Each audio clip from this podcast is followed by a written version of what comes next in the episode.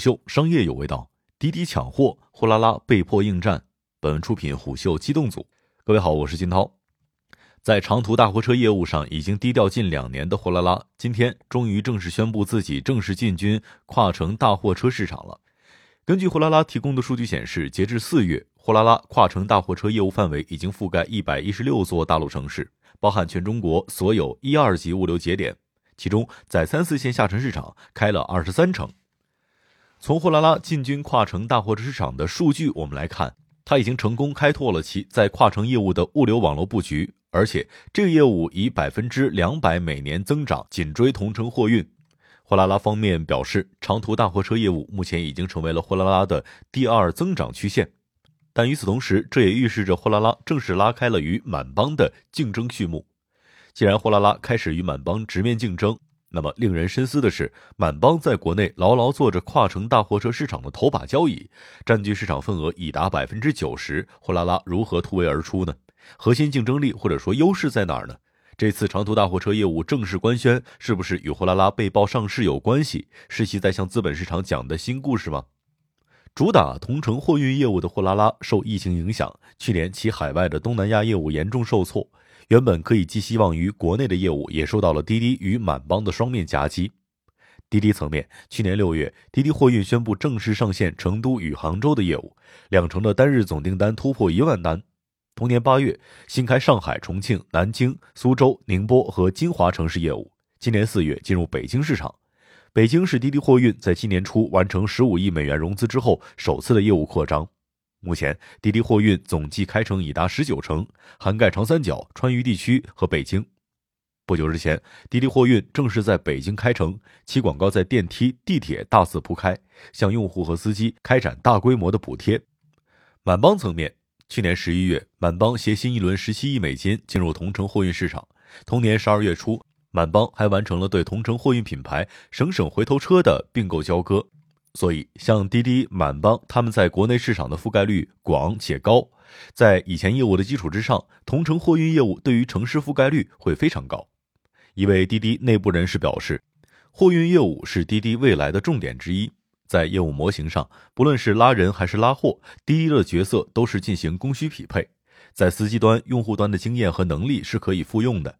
反观满帮也是同样如此，说没有危机感、不焦虑肯定是假的。前一段时间发生的二十三岁女生货拉拉搬家途中跳窗身亡事件，也对货拉拉同城货运业务打击非常大。主营业务本身就是同城货运，因此在以上这些情况之下，货拉拉没有新的内容对外发布，向市场交代显然是说不过去的。一位关注同城货运的分析师向虎嗅表示，货拉拉的业务主要收入来源并不在 C 端市场，C 端市场需求并没有那么大，而是小 B 端市场。小 B 端市场占业务营收百分之七十的份额，C 端业务占百分之三十。从同城货运行业角度来看，同城货运业务已经发展成熟，一二三线城市用户群体已经接近饱和，流量红利没有了。那么，向大货车市场去寻找机会，就成为了一种必然的趋势。发展潜力巨大，市场份额接近四万亿，这也有利于货拉拉在资本市场的表现。货拉拉方面称。发力长途大货车业务，则表示不满足于再做一个信息掮客。货拉拉要做的是修一条产业升级的高速公路，从同城到跨城，这就是货拉拉画出的第二条曲线。在货运领域，不管是滴滴、满帮入局同城货运领域，还是货拉拉入局跨城大货车货运领域，本质上大家都是在自身拥有的运输基因之上做进一步的业务延伸，拓宽业务自身产业链与护城河的边界。货拉拉大车业务相关负责人向虎秀表示，大车业务发展其实经历了一个自然生长到项目组运营，再到单独业务线的过程。长途大货车业务上线近两年，就成为同城业务后交易总额贡献最大的业务线，因为这个业务满足了客群群体对大车的需求。以上业务人员表示，货拉拉发现这种业务具备复制的可能性之后，就开始成立专门负责这一项目的小组。照搬小车的模式，扩大运营范围至长三角、京津冀等经济带。随着运力和客户的流入以及规模增加，二零二零年公司开始把大车业务独立成一条业务线去发展了。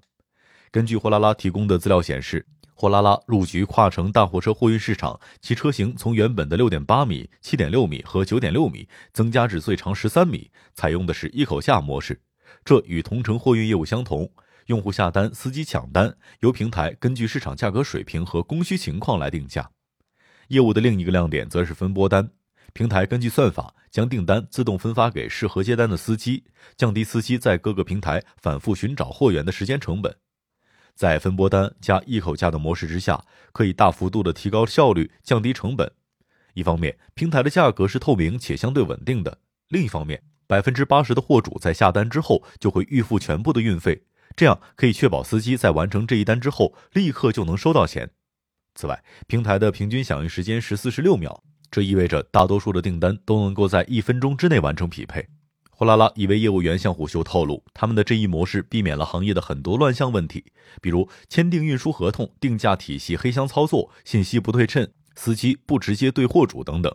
这是同行目前所不具备的，是新的模式。货拉拉平台定价的规则是以信任为基石，每条线路、不同车型的价格都是公开透明的，不因信息部熟客。或者是新客来改变。截至目前，货拉拉的长途大货车业务已经有五十三万认证司机，百分之七十的司机是个体司机。今年预计将完成一百七十九座城市的全面覆盖。在现有城市当中，货拉拉也已经开通了十七万条一口价线路，超过三百万货主使用货拉拉 APP 发货。货拉拉进入跨城货运领域，先不讲是不是为了上市的事儿，从行业角度，肯定给行业注入了新鲜的血液，避免市场一家独大。并且，货拉拉分拨单加一口价的透明模式有优势，可以吸纳新车主、新货主。但面对满帮，短期内货拉拉依然优势较小。他现在大部分司机也是同城货运司机，想要开拓更多跨城大车主、货主以及 B 端用户，以其业务实现快速增长，还需要花费很多的心思，比如补贴、优惠、红包等。毕竟，百分之九十的跨城货运都掌握在满帮手里。事实上，货拉拉的焦虑解决了没有？市场对货拉拉的看法如何？我们并不知道，只能看接下来货拉拉的表现了。虎嗅商业有味道，我是金涛，下期见。